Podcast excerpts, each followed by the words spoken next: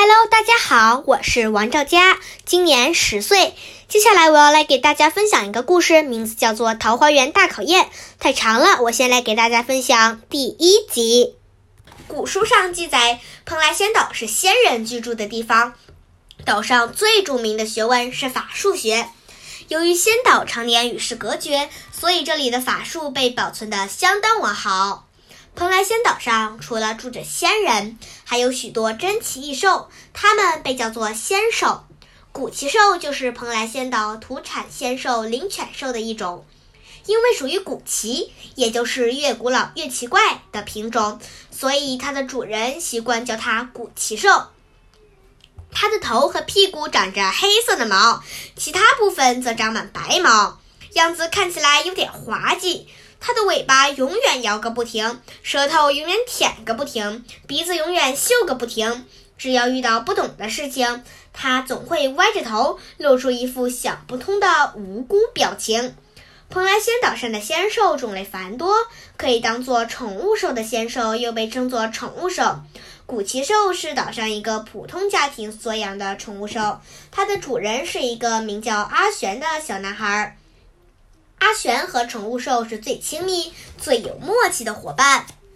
蓬莱仙岛改建船舶岛完工纪念日那天是个美好的假日。午后，柔和的阳光透过窗户照进来，在阿玄家客厅的地毯上染了一方金黄。古奇兽伸了伸懒腰，准备在那张老天帮他铺好的阳光床单上打个小盹儿，享受舒服的日光浴。它的主人阿玄长得瘦瘦高高，在仙岛小学读三年级，正躺在沙发上看书，这是他改不掉的坏习惯。阿玄的妈妈在客厅里忙个不停，扫地、擦地板、洗窗纱。阿玄的爸爸却悠哉悠哉地翘着二郎腿看报、喝茶。古奇兽的鼻子一向灵敏，他打了个喷嚏，嗅出了一种不祥的预感。这一对没有帮忙做家务的懒人父子，可能就要受责备了。果然，古奇兽的喷嚏才刚打完，阿玄的妈妈就发难了。她放下拖把，双手叉腰，对着沙发上的父子俩吼道：“喂，老爷、少爷，你们两个人可真会享受啊！没看到我在忙吗？竟然没有人主动来帮帮我！”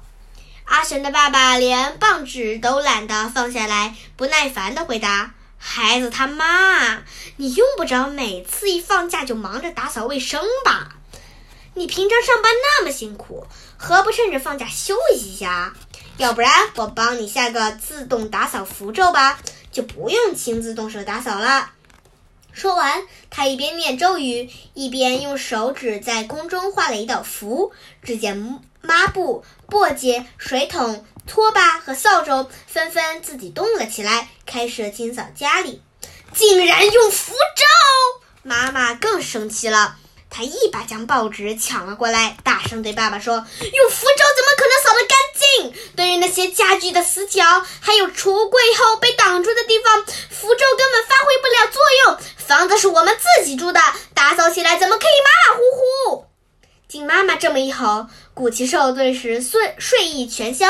就在他准备起身欣赏这出每逢假日一定准时上演的家庭悲喜剧时，有人用脚尖轻轻碰了他一下，古奇兽转头一看，原来是他的主人阿玄。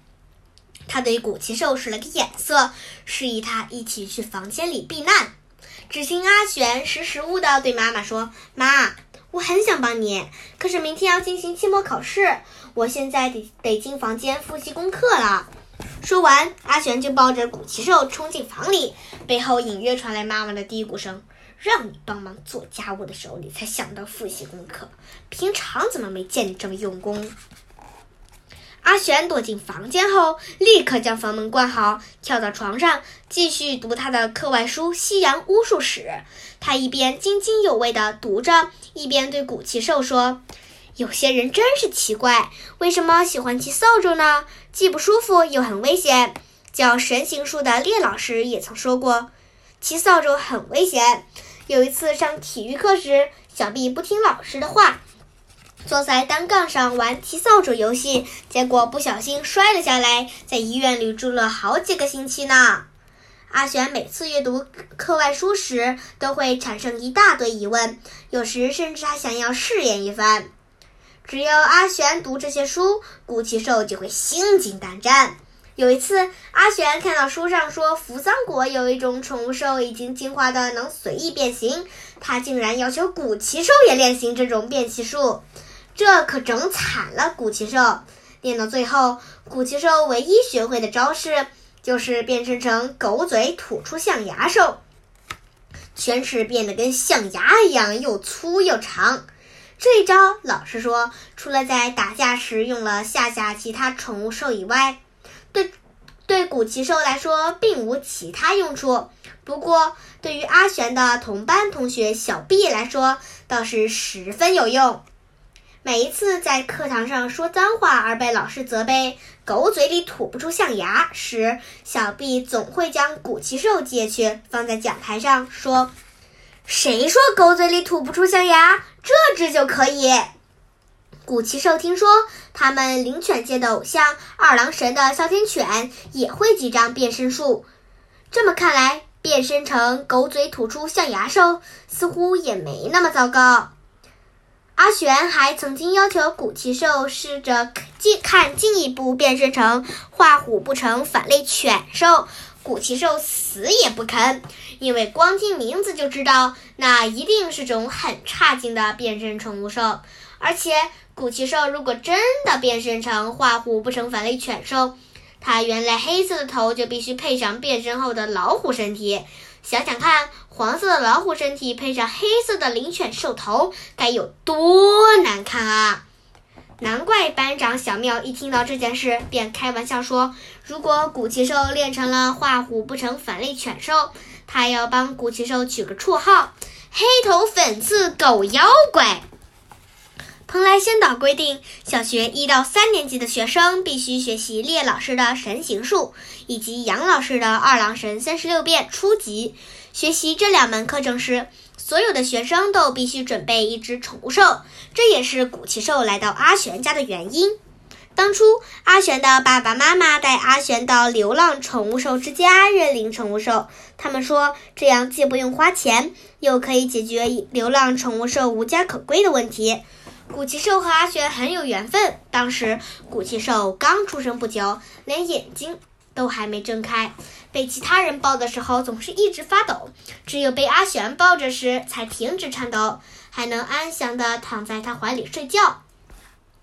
虽然古奇兽不太记得小时候发生的事，但他相信自己和阿璇天生就注定是好伙伴。咚咚咚。阿璇和古奇兽躲在房间里偷懒，还没舒服多久，就有人来敲房门。是阿璇的妈妈，他开门进来，对阿璇说：“少爷，妈妈晚上做饭要用的天山雪莲没有了，你帮我去买吧。对了，古奇兽的食物也没有了，顺便帮他买一点回来。好吧，看来我今天是躲不掉了，出去走走也好。”阿璇耸耸肩，合上书，对古奇兽吹了声口哨，说：“走吧，采购小队出发喽！”接过妈妈给的钱，阿璇便和古奇兽上街了。蓬莱仙岛只有一条商业街，今天是假日，街上自然热闹非凡。阿璇和古奇兽先到菜摊上买妈妈要的天山雪莲，只见千年人参正带着人参果四处乱跑。还到别的摊子上恶作剧，给人添了不少麻烦。菜摊老板怎么受得了他们呢？照顾他们一定很累。阿璇和古奇兽不禁替菜摊老板感到辛苦。买完菜，他们走进了仙兽店，店里展示着各式各样的宠物兽，有些是自岛外引进的，有些是蓬莱仙岛本地产的。宠物兽分为两种：现身型和隐身型。前者是指任何时候都能用肉眼看到，可以和主人生活在一起的宠物兽；后者是指需要使用法术或咒语才可以现身，平时不陪伴在主人身边的宠物兽。对那些怕宠物兽把家里弄脏，但为了孩子上课又不得不买的妈妈们来说，隐身型宠物兽是绝佳的选择。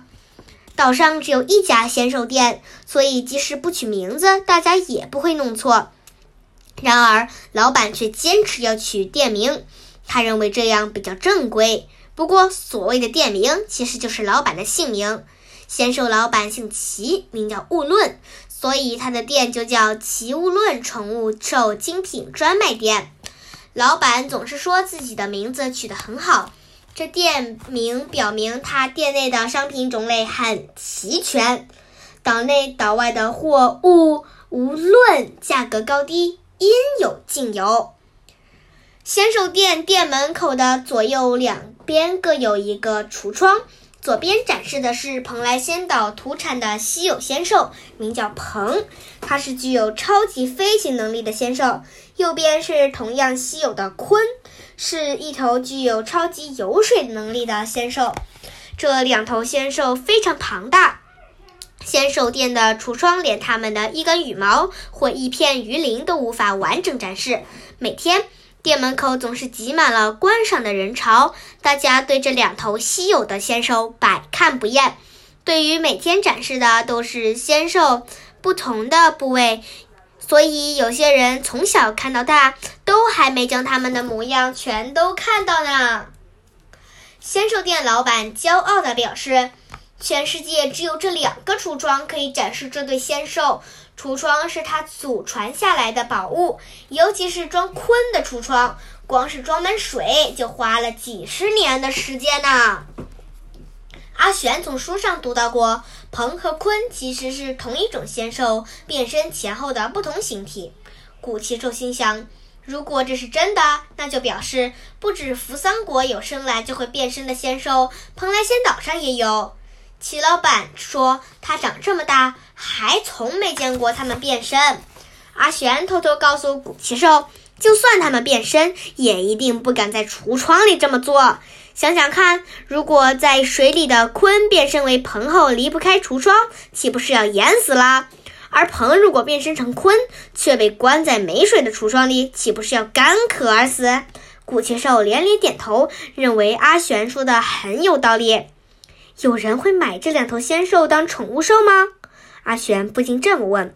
当然不会有父母想买鹏和鲲当孩子的宠物兽。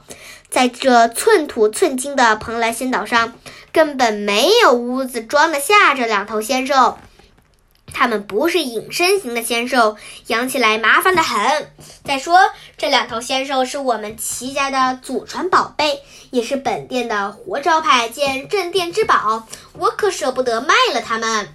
齐老板边说边擦拭橱窗。仙兽店内还展示着其他种类的仙兽。靠近门口的一只笼子前，木牌上面写着“三人成虎兽”。可能可是笼子里却空无一物，看来是只隐身型宠物兽。阿玄对三人成虎兽并不陌生，因为他的一个同班同学最调皮、最爱欺负人的小 B 的宠物兽就是一只三人成虎兽。召唤它的咒语也很简单。所以才适合小 B 那种懒得背咒语的小主人。只要找来三个人，一起轮流或一起大喊“啊，有老虎”，它就会现身。重要的是，一定要凑足三个人，缺一个都不行。这时，正巧有个妈妈带着孩子走进店里，打算选购上课用的宠物兽。齐老板请阿玄帮忙喊：“啊，有老虎！”果然，在三声“啊，有老虎”之后，笼子里就出现了一只有花纹的大老虎，吓得小朋友哇哇大叫。在三人成虎兽旁边的笼子里，装着一条大蟒蛇。这条大蟒蛇居然长着四只脚，看来它的身体非常不协调。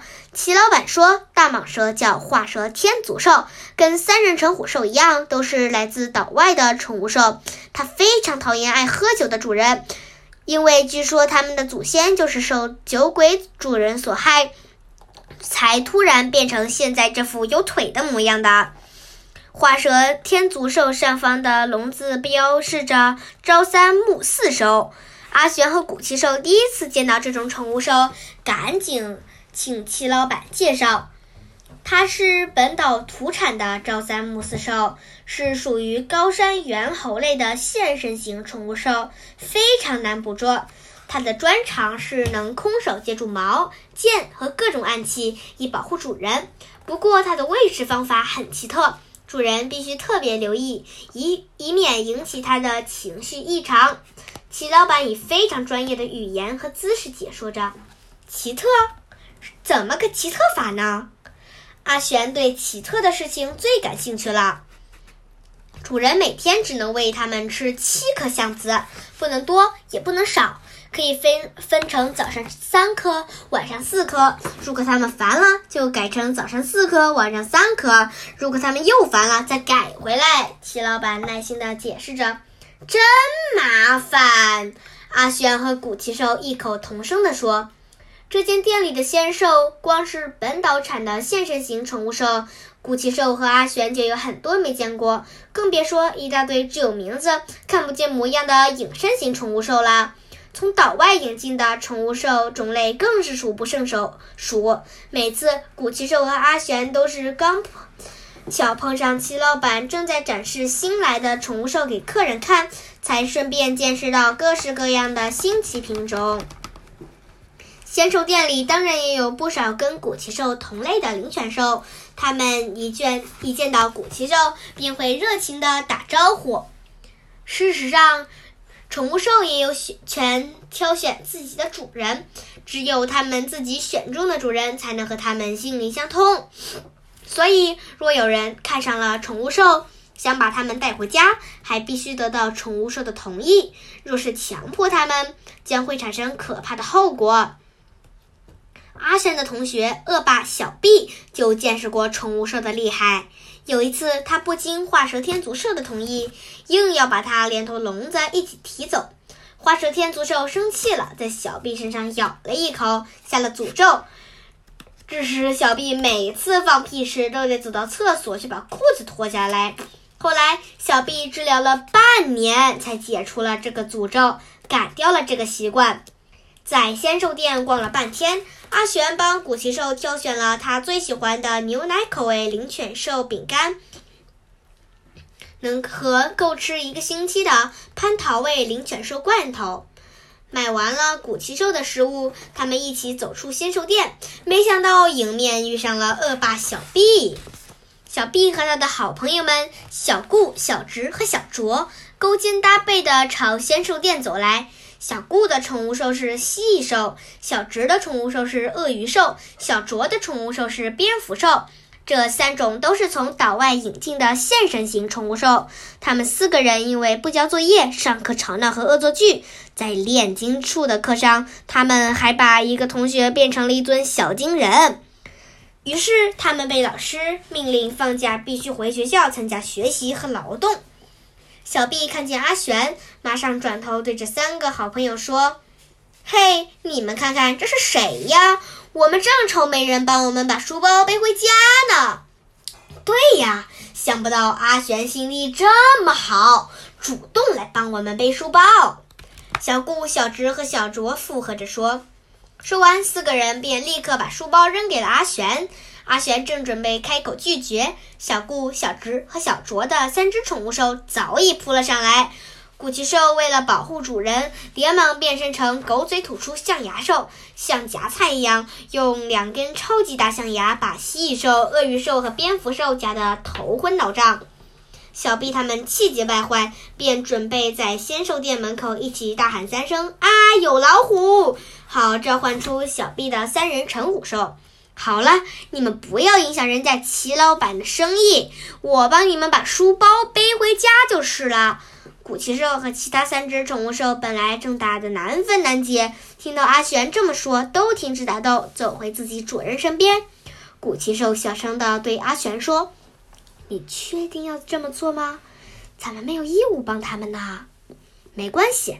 阿全对古奇兽使了个眼色，既然主人都这么说了，古奇兽也不好再说什么了。他用变身后的两个大象牙勾起两个书包，阿玄则背起另外一个。至于那群小恶霸，早就一溜烟儿的冲到游乐场去了。小 B 边跑还边回头，恶狠狠地说：“，阿玄，你可要乖乖帮我们把书包送回去。要是出了什么差错，我一定会找你算账的。”等他们一走远，阿玄就把书包放下来，低头对古奇兽说：“你也把书包放下来了。”怎么了？你反悔了吗？古奇兽问。“不是，小毕他们不知道。”老师昨天教过可以让书包在学校和家之间自动挪移的法术，只要对着书包画一道自动挪移符咒，它就会回到主人的家里。这是校长为了减轻我们的负担而发明的新符咒。我记得老师教这道符咒的时候，小 B 他们正在捉弄一个女同学，把她的辫子变成两条蛇，所以根本没听见。阿玄翻开小 B 的书包盖。说：“你瞧，只要指着书包上的黄色符箓下个符咒就行了。”只见阿玄用手在空中比划着，口中则念着一长串咒语。不一会儿，四个书包就消失了。古奇兽心想：小毕他们若是上课时专心听讲，就不必在这儿欺负人了。古奇兽和阿玄继续在商业街上逛，他们发现云雾店正在展示最新款的第十三代筋斗云。齐天大圣家世的第一代筋斗云，翻一个筋斗可以进行十万八千里。现在的筋斗云已经改良到不必翻筋斗就可以快速行驶了。第十三代筋斗云内部装饰豪华。还装配了歌唱小腰牌音响、千里眼与顺风耳牌导航系统、照妖镜牌雷达和出水芙蓉牌卫浴。坐它出门旅行，根本不必住旅馆。虽然阿玄看得目不转睛，但是他得满十八岁才能报考腾云驾照。阿玄不知道，在凡人眼中，他生活的多么不平凡呐！就像我们不知道仙岛小学的学生也有着和我们同样的烦恼一样。回家的路上，阿玄对古奇兽轻轻叹了一口气，说了一句成年仙人不怎么同意的话：“长大真好。”第二天就是考试了，想知道他们的考试成绩如何吗？请听下回分解。